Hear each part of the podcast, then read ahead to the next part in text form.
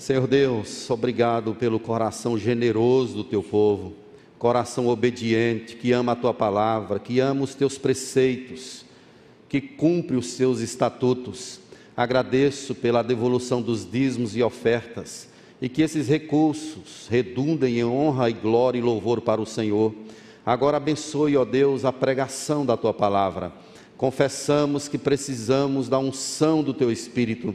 Toma-nos agora, ó Deus, e alimenta-nos com o pão dos céus. É o que te pedimos, em nome de Jesus. Amém. Podem sentar, queridos.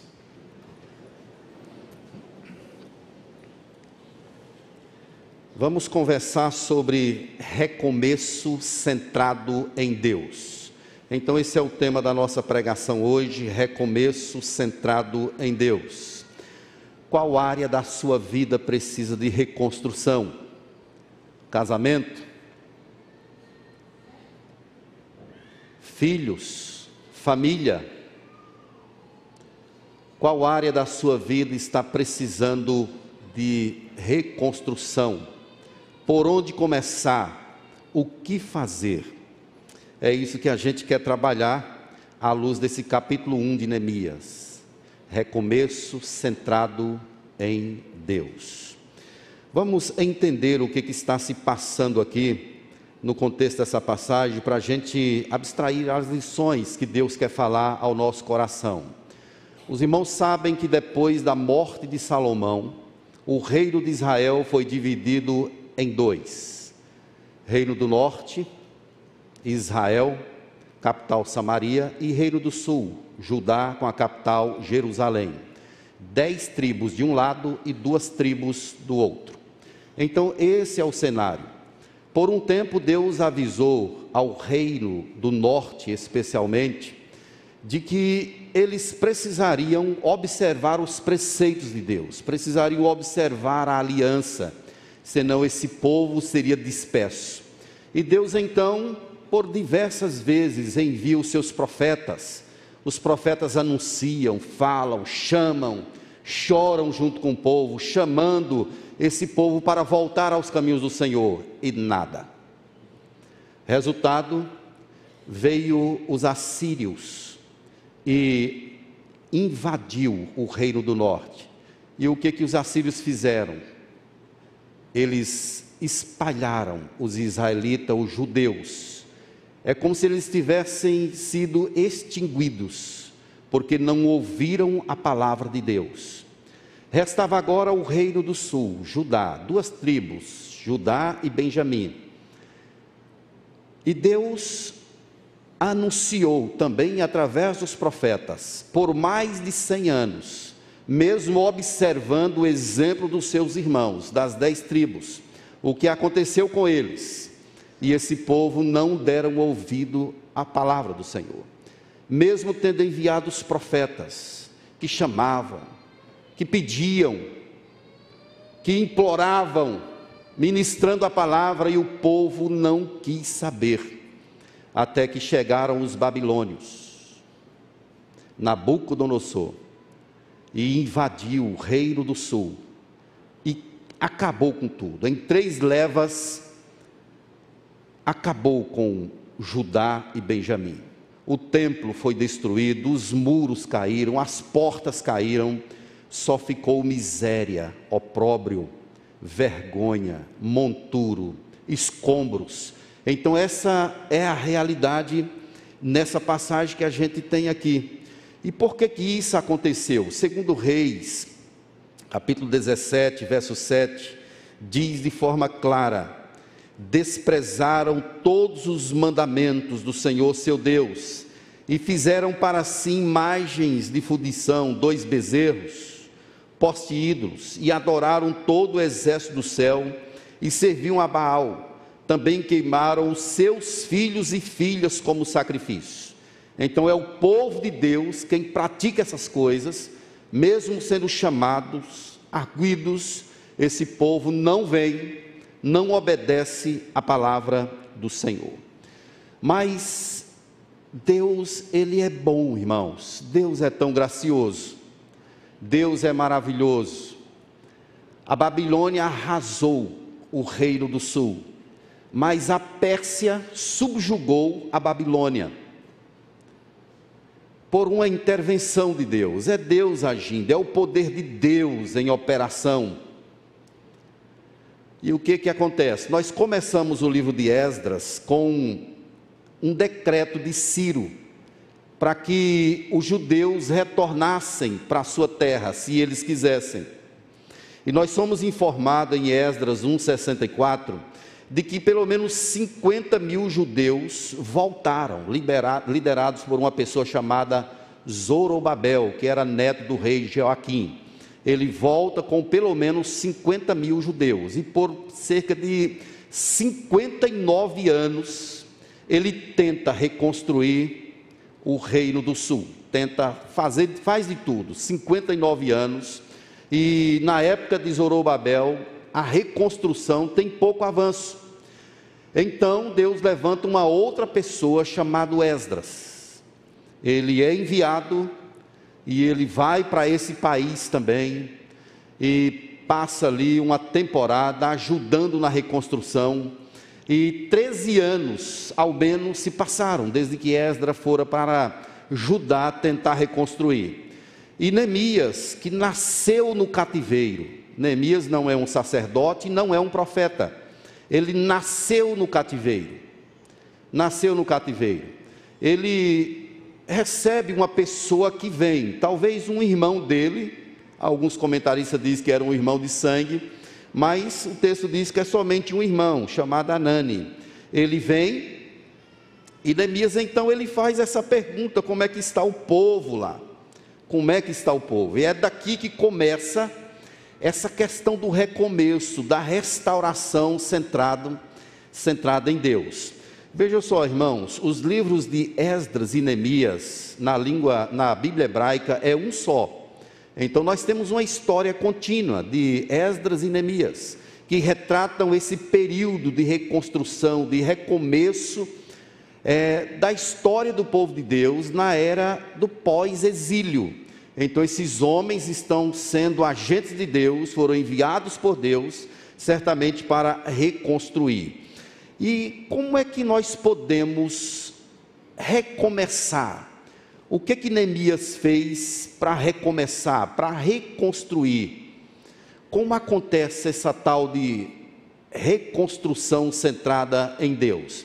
Primeiramente, começa com a sensibilização do coração com as coisas de Deus. É isso que a gente percebe quando a gente lê os versículos iniciais aqui do capítulo 1 de Neemias. Vejam só, irmãos, palavras de Neemias, filho de Acalias, no mês de Quisleu, aqui é o mês novembro, a primeira quinzena de novembro e a primeira quinzena de dezembro, no ano vigésimo, isso aqui é o vigésimo ano do reinado de Artaxerxes. O capítulo 2, verso 1 vai falar sobre isso. Estando eu na cidadela de Suzã, então o que o autor está fazendo aqui é mostrando o cenário, o que está acontecendo. A cidadela de Suzã é o local aonde Esté nasceu, a rainha Esté. Ela estava lá e Neemias também estava lá. Então vejam que é, veio uma pessoa chamada Anani, um de meus irmãos, e ele traz uma notícia. Ele traz uma notícia. Após a pergunta de Neemias, Anani, ele diz algo que mexe com o coração de Neemias. A pergunta é: como estão os judeus que escaparam e não foram levados para o exílio? Como é que está o povo? Qual é a situação do povo lá em Judá? E a outra, e Jerusalém, qual a situação? Então, o povo dele e Jerusalém são duas questões distintas. Jerusalém, é, ela foi erigida, foi edificada para ser um referencial, um local aonde Deus estaria, seria a habitação de Deus. Se lembram que Daniel, quando ele recebe aquele decreto que vai ser jogado para a cova dos leões, ele sobe para o seu quarto e três vezes ao dia ele ora pela janela, janela aberta, com as mãos erguidas para Jerusalém. Isso é simbólico e significa que naquele lugar tem a presença do Senhor. Então, Neemias, ele é tocado por essas informações de que o povo está em opróbrio, vergonha e ruína, ou seja, só tem escombros, não tem mais nada, acabou tudo. E ele se comove mais ainda com a situação de Jerusalém. E o que está acontecendo com Jerusalém? Os muros estão derribados e suas portas queimadas. Os muros eram as, a proteção do país naquela época, da nação. Sem os muros, qualquer pessoa podia entrar, qualquer vândalo, qualquer ladrão, qualquer pessoa que intentasse o mal poderia entrar. E além disso, os muros, eles eram bem espaçosos e tinham sempre guardas com arcos em suas mãos para defender a entrada de pessoas nas cidades, pessoas estranhas. E as portas eram o lugar onde se praticava a justiça, era, era onde acontecia o julgamento. Então, não ter as portas quer dizer que naquela nação não está se praticando a justiça, não tem julgamento, cada um faz o que quer, não há quem discrimine uma coisa da outra. Então, a situação do povo era uma situação de caos, escombros, miséria e morte. Mas quando Neemias ele fica sabendo dessa situação, o coração dele se enche de uma sensibilidade com as coisas de Deus. Queridos, o que que você vê quando, o que que você sente, melhor dizendo, quando você vê ou pensa sobre pessoas de Deus passando necessidade?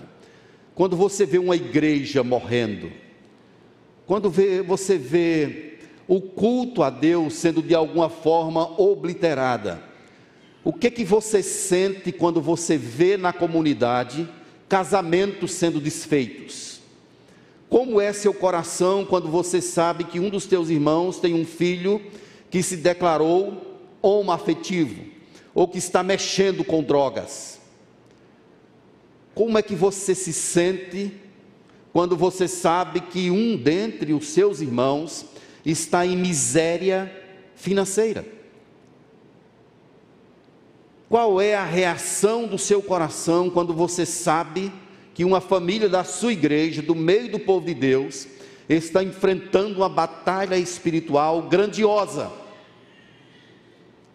Como você se sente quando alguém deixa a casa de Deus? entra no álcool, na prostituição, na miséria. Como você se sente quando irmãos seus se desanimam, cruzam os braços, se sentam? Qual é a sua reação?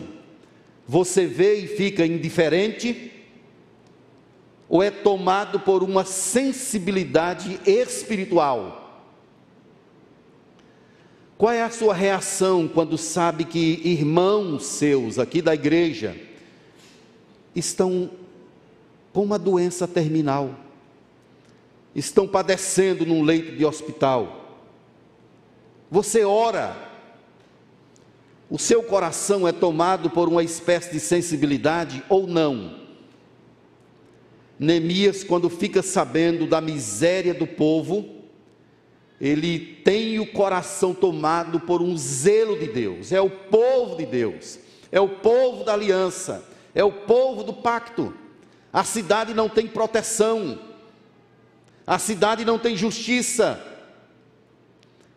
Lembram de Davi, quando ele vai chegando com a comida para os seus irmãos, e lá está um gigante Golias, xingando, esbavejando, gritando, afrontando. O que que Davi pergunta? 1 Samuel 17, 26. Quem é, pois, esse incircunciso para afrontar o exército do Deus vivo? Isso é sensibilidade, irmãos. Isso é sensibilidade. Quem é esse miserável? Quem é esse? Ele está brincando com Deus. Neemias é tomado por esse senso, irmãos, e o recomeço centrado em Deus ele passa por essa sensibilidade, por essa percepção das coisas do Senhor. A posição de Neemias era melhor. Ser copeiro do rei naquela época. E olha que sendo ele um judeu, ele comia a comida do rei, bebia a bebida do rei, ficava no palácio. Para exercer essa função, teria de ser alguém com uma confiança inimaginável, não era para qualquer um. Muitos reis naquela época morriam por causa da falta desse cuidado. Então, a pessoa para trabalhar como copeiro do rei, ele era um alto funcionário, a vida dele era muito cômoda, não faltava nada, comida da melhor, bebida da melhor, tudo estava no lugar. Mas quando ele sabe do opróbrio do povo de Deus, ele não se contenta, irmãos. Ele não quer ficar naquele comodismo, na coisa boa. Talvez não esteja acontecendo nada com você. Está tudo bem, tudo no lugar, tudo certinho. Mas olha à sua volta. Perceba que Deus nos deu um coração sensível nessa tarde. Zorobabel está lá tentando, lutando, pelejando e não consegue, por causa do saudosismo dos judeus mais velhos, que olhavam para o templo e chamavam de templozinho Michuruco, para onde é que vai esse templo relacionado ao templo de Salomão? E enfrentavam também problemas externos com os samaritanos. Intentavam contra a obra de Deus. E Neemias é tomado por esse senso, por essa essa sensibilidade espiritual para voltar para esse lugar, para ir para esse lugar, reconstruir. Lembremos, irmãos, que isso é uma ação de Deus. O recomeço centrado em Deus, passa por essa sensibilização do coração. Como é que está a sua vida? Como é que está seu casamento? Você quer recomeçar? Faça isso não centrado em sua força, faça isso centrado em Deus. Você não vai conseguir de você próprio, tire os olhos das circunstâncias e coloque-os em Deus é Deus quem efetua em nós o querer e o realizar segundo a sua boa vontade. Para você recomeçar, não é pela sua força, não é pelo seu jeito, não é criando os seus próprios caminhos, é abrindo o coração, é pedindo ao Senhor para operar na sua vida, é olhando para aquilo que Deus vai fazer é centrando a sua vida no agir de Deus e não no seu próprio. Quem esteve aqui na reunião de oração ontem, pela manhã, escutou exatamente isso. Não adianta você querer dar seu jeito, porque se o Senhor não edificar a casa, em vão vigia, em vão fazem os que a edificam. Se o Senhor não guardar a cidade, em vão vigia a sentinela. Não adianta, irmãos, a nossa vida precisa estar centrada em Deus. De nós mesmos, nós só conseguimos trazer situações que nos farão perecer, cair.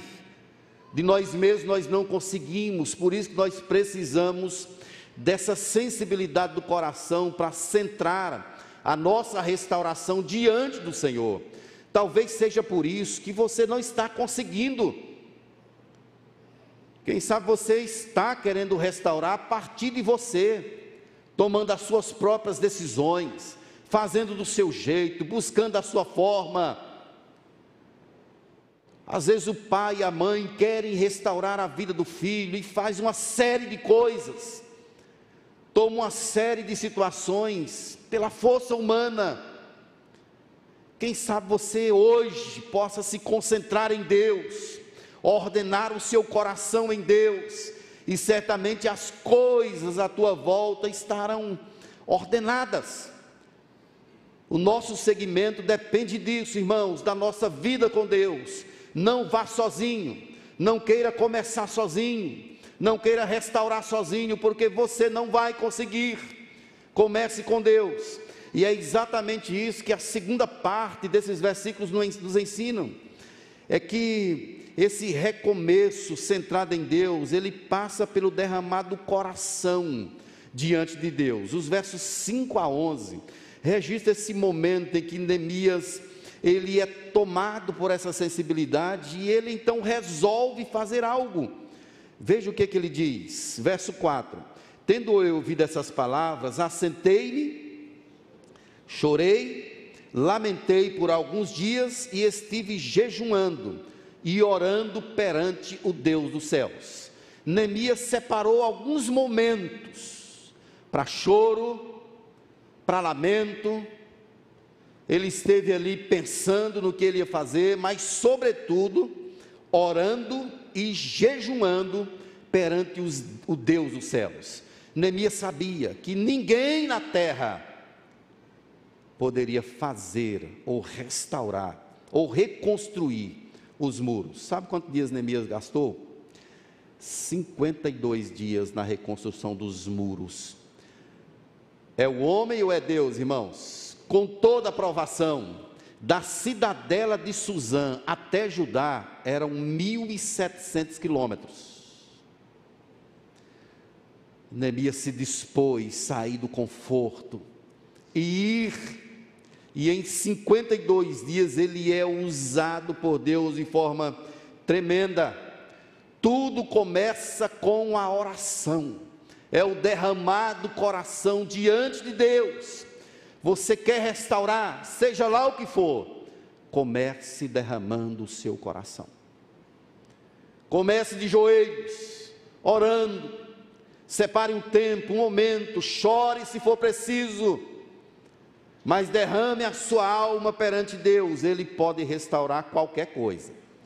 Casamento falido, não tem mais amor. Deus pode fazer o que não tem aparecer, irmãos.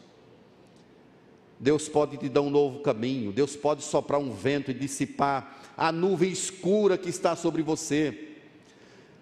Talvez você esteja numa situação econômica complicada, não tem mais jeito para mim. Deus pode restaurar.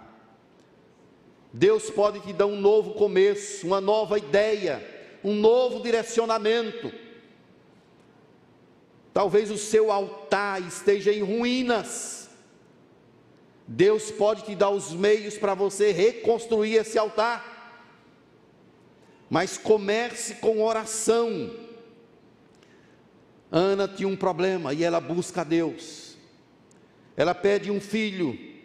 Poderíamos falar de Jacó lá no val de Jaboque, pedindo a Deus. Poderíamos falar sobre Esté, sobre Ezequias, sobre Abacuque. Esses homens que tinham adversidades, coisas para fazer, e esses homens começam com oração, homens e mulheres derramando seus corações diante do Senhor. Josafá, o rei Josafá, tem três inimigos no seu encalço: Moabe, Amon e Seir. Josafá está perdido, ele vai ser derrotado, ele vai ser morto. E Josafá então ele clama ao Deus dos céus: Veja o que é que ele diz, meus irmãos, segundo Crônicas 20, 12. Ele diz assim: Ah, nosso Deus, acaso não executarás o teu julgamento contra eles? Porque em nós não há força para resistirmos a essa grande multidão que vem contra nós, e não sabemos o que fazer, porém os nossos olhos estão postos em ti. É Josafá quem fala isso, irmãos. No momento de dificuldade, ele derrama o seu coração perante o altar do Senhor. Abraão Lincoln, ele disse uma frase que ficou registrada nos anais da história.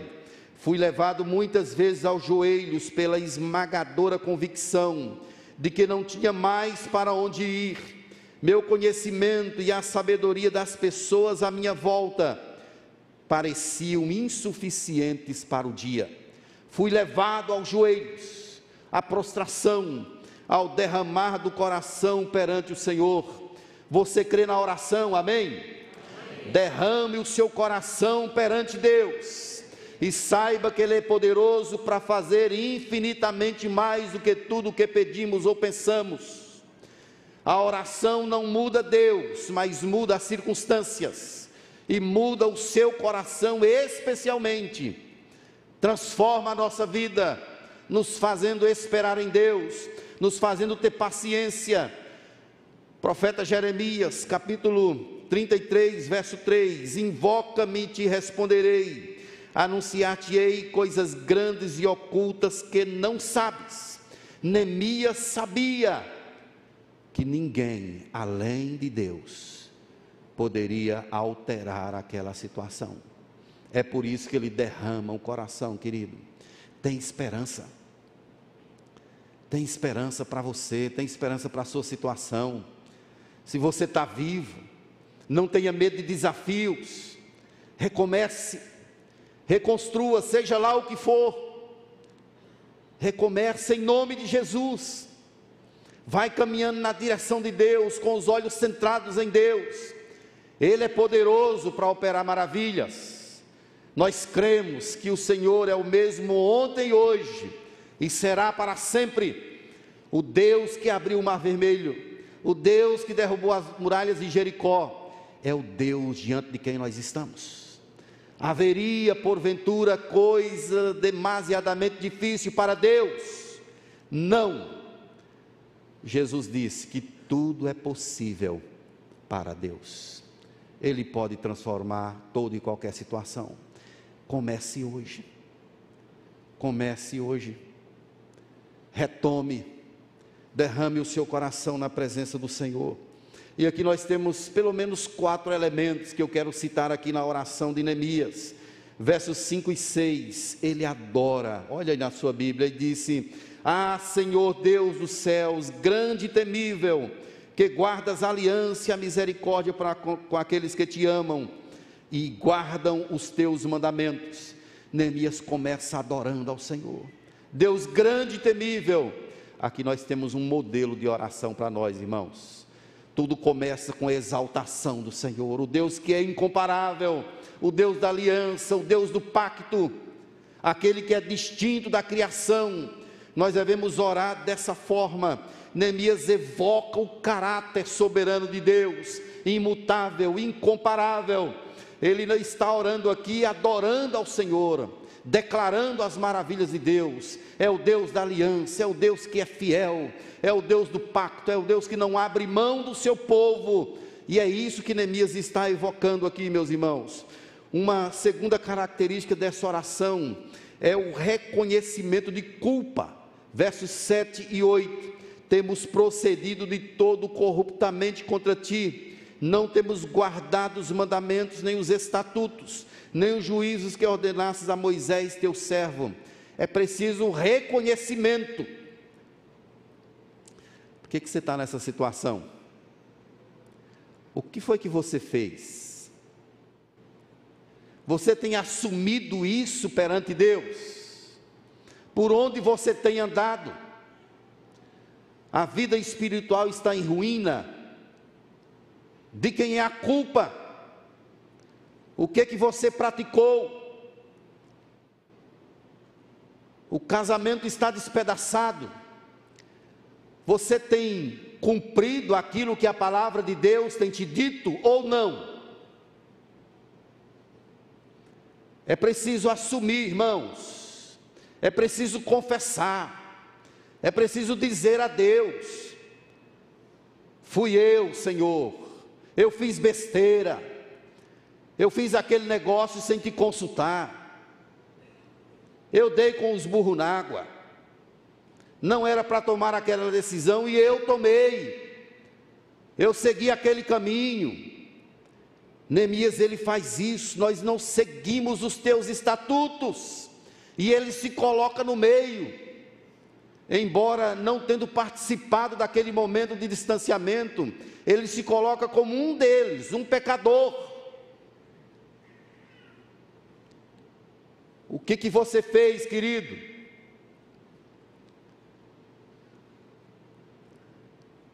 Às vezes os filhos chegam na adolescência e começam a dar trabalho, se distanciam, Os pais olham lá para trás e precisam questionar o que fizeram, como criaram essa criança. Foram exemplo. Não é um atestado de culpa, irmãos, mas é um reconhecimento que nós precisamos ter para que comece de fato a restauração de Deus. Um outro dia atendi um pai, não é dessa igreja, com um filho com um problema, um adolescente. Eu conversei com o um menino, chamei o pai e falei: Olha, seu filho é uma benção, não tem nenhum problema. O problema é você. Eu vi a hora de eu apanhar no gabinete pastoral, irmãos. Por que, que eu sou o problema? Porque seu filho está em dormir três e meia da manhã jogando dentro de sua casa, acorda cansado para ir para a escola, dorme até quase meio-dia, e isso acontece dentro da sua casa. Que tipo de pai você é? O que que nós estamos fazendo, irmãos? É preciso assumir responsabilidades. Por que, que o povo foi levado para o cativeiro? Foi falta de Deus? Não. Decisões erradas. O povo prevaricou contra Deus. Não fez um bezerro de ouro, fez logo dois. Poste ídolos. Sacrificou os, os filhos a deuses estranhos. Queria o quê? Deus mandou os profetas o profeta Isaías chega a dizer: gente, se vocês quiserem me ouvir, vocês vão comer o melhor dessa terra. Mas se vocês forem rebeldes, sereis devorados à espada, porque a boca do Senhor disse. O profeta Abacuque diz: Eu me sinto alarmado. Ele vê a situação, ele sente a situação. Deus levanta os seus para anunciar com choro, com pranto. O profeta chega a dizer: Olha, o boi conhece o seu possuidor, mas o meu povo não me conhece, não me atende, não me obedece. É por isso que Neemias está orando, irmãos, confessando: nós temos procedido de tudo corruptamente contra o Senhor. Por que, que você está enfrentando esses dilemas, irmãos? Como é que está o seu altar de oração, primeiramente? Será se ele não está só as cinzas? Que tal tirar essa cinza de lá com a pá? Colocar uma lenha nova, um fogo novo. Quem sabe está só a cinza o seu altar, não tem mais fogo. Mas Deus pode restaurar. Deus pode refazer. Comece derramando o seu coração, adorando, reconhecendo, e depois, verso 9 e 10, um retorno à promessa de Deus. Nos versos 9 e 10, nós temos aqui a citação da promessa de Deus em Deuteronômio 28, 30. Se vocês me ouvirem, se andarem no meu caminho, eu vou abençoar vocês. Escolhem a morte ou a vida. O que que vocês querem, o meu caminho ou o caminho de vocês? Nós temos de retornar, meus irmãos, ao caminho do Senhor. Se você tem se desviado, tem andado distante, é hora de você voltar. Vamos parar com a fé superficial, irmão, rasa. Servir a Deus de brincadeira, de mentirinha. Deus conhece o teu coração. Deus nos conhece. Vamos aprofundar no relacionamento com Deus. Amém? Vamos nos agarrar às promessas. Ele vai estar conosco. Se a gente andar com Ele, Ele vai nos abençoar. Se a gente seguir o caminho de Deus, ele erguerá suas mãos e vai nos conceder a vitória. Opte por Deus, renuncie ao mundo, renuncie a si próprio, tome uma decisão no seu coração de servir somente a Deus, como disse Josué: eu e a minha casa serviremos ao Senhor. Isso é uma decisão intencional. Não adianta, meus irmãos, com Deus não adianta ficar de brincadeira, porque Ele conhece todas as coisas. Ele sabe o que você pensa, por onde você anda, o que você faz. Ele sabe como é que está seu coração. Você pode estar aqui na casa de Deus, mas quem sabe seu coração está em ruínas, em escombros, cinzas. Não ora, não lê a Bíblia, não tem interesse por Deus, mas mesmo assim, é tempo de restauração. Recomece esse negócio, querido. Quem perseverar até o fim será salvo. Uma última característica dessa oração de Neemias, ele encerra pedindo a Deus, verso 11: Ah, Senhor, estejam atentos os teus ouvidos à oração do teu servo e a dos teus servos que se agradam de temer o teu nome. Veja só, concede que seja bem sucedido hoje o teu servo e dá-lhe mercê perante esse rei. Ele quer conversar com Artaxerxes I. Esse moço é filho de Xerxes, que é o mesmo Assuero, o esposo de Esté, que casou com Esté. Então Neemias, ele está querendo que Deus lhe dê a bênção de que o rei permita. O rei poderia dizer: não, você não vai sair daqui. Mas Neemias ele pede isso a Deus. Estejam atentos os teus ouvidos à oração do teu servo e concede que, que eu seja bem sucedido nesse meu intento. Que pedido maravilhoso, irmãos.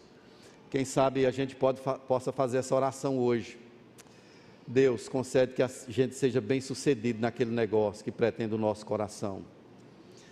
Quem sabe Deus libere uma palavra hoje uma ordem hoje e mude a sua história, mude a minha história para a glória dele. Hudson Taylor disse que é possível mudar os homens apenas pela oração. Você crê nisso? Amém? É possível mudar os homens apenas pela oração. Se você orar dessa forma, clamar ao Senhor de todo o seu coração, Deus vai te ouvir. Eu quero voltar à minha introdução, perguntando o que que tem em sua vida que precisa de restauração. O que que está aí, meu irmão? Como é que está o seu altar? Vamos começar por aí? Como é que está a sua família? Vamos começar por aí? Como está a sua vida com Deus? Como está o seu casamento? Você crê em recomeço? Vamos buscar restauração diante de Deus desse negócio. Lembrando que todo que pede, recebe. Quem busca, encontra. E a quem bate, abre-se-lhe-á. Nosso Deus é poderoso, irmãos, para operar grandes coisas nessa hora. Eu creio em milagres. Eu creio que Deus pode fazer maravilhas aqui, segundo a Sua palavra, segundo as Suas promessas. Se agarre. Talvez você só vê escombros Difícil, pastor, o negócio é bravo. Mas se lembre que você tem um Deus que é maior do que toda circunstância. Um Deus que pode tudo. Eu quero somente trazer algumas implicações aqui dessa passagem, meus irmãos. Primeira, primeiramente, dizendo que a nossa posição no mundo serve para um propósito maior. Deus colocou Neemias como copeiro lá desse rei, porque Deus tinha um propósito na vida dele. Você está lá na empresa, na escola, você está no fórum, no cartório, onde você está, na indústria, no comércio, em casa, não importa. Deus colocou você lá onde você está, porque Ele tem um propósito maior.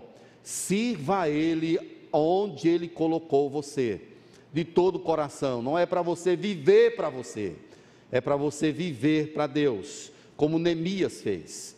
E se Deus chamar você, saia do comodismo. Não importe para as questões cômodas da vida, resolva fazer a vontade de Deus. Uma segunda implicação é que Deus pode despertar servos inconformados e com coragem para agir. Aquilo que te incomoda na casa de Deus, veja só, irmãos, aquilo que incomoda você na casa de Deus, pode ser um chamado para você agir. Pode ser um chamado de Deus para você agir. Se levante. Se levante primeiramente em oração.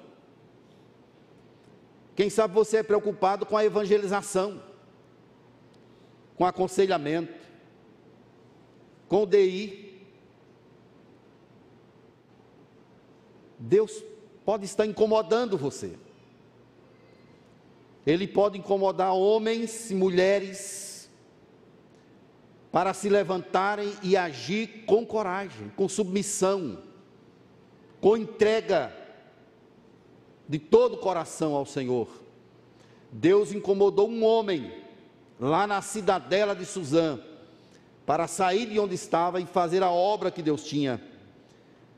Uma terceira implicação, meus irmãos, é que o que você precisa reconstruir em sua vida, mais uma vez, família, casamento, a sua história, a sua vida, o que que você precisa trabalhar aí, querido? Você sabe. Você sabe. Deus também sabe. É hora de você começar esse negócio hoje em nome de Jesus. Te humilha, pó. Te humilha perante o Senhor. Derrame o seu coração. Recomece com Deus. É a noite de recomeços e eu quero chamar você para fazer isso agora. Resolva reconstruir aquele negócio que está em ruína. Em nome do Senhor Jesus. Se você foi incomodado com essa palavra, Deus está falando contigo. A palavra de Deus não volta para ele vazia. Ela sempre cumpre o propósito para o qual fora designada. E eu creio nessa palavra reconstrua relacionamentos, reconstrua a sua vida, reconstrua especialmente o altar do Senhor. E algumas questões na nossa vida, irmãos, às vezes a gente tem de ir lá atrás, dar dois passos para trás, para a gente poder recomeçar. Mas não comece a partir de você, comece a partir de Deus, para a glória dele, e ele abençoará certamente. Deus vai fazer o milagre. Neemias reconstruiu os muros em 52 dias, como eu disse. Deus é poderoso para fazer grandes coisas, irmãos. Era impossível, mas o Deus do impossível estava com ele. E Deus operou maravilhas. Fique de pé, querido, para a gente orar ao Senhor.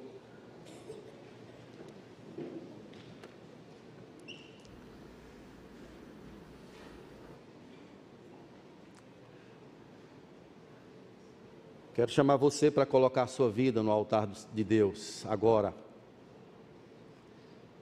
E eu quero pedir a você, se você puder, fique de joelhos. Quem não puder, fique em pé mesmo ou fique sentado. Mas se você puder, vamos fazer essa oração de joelhos diante do Senhor.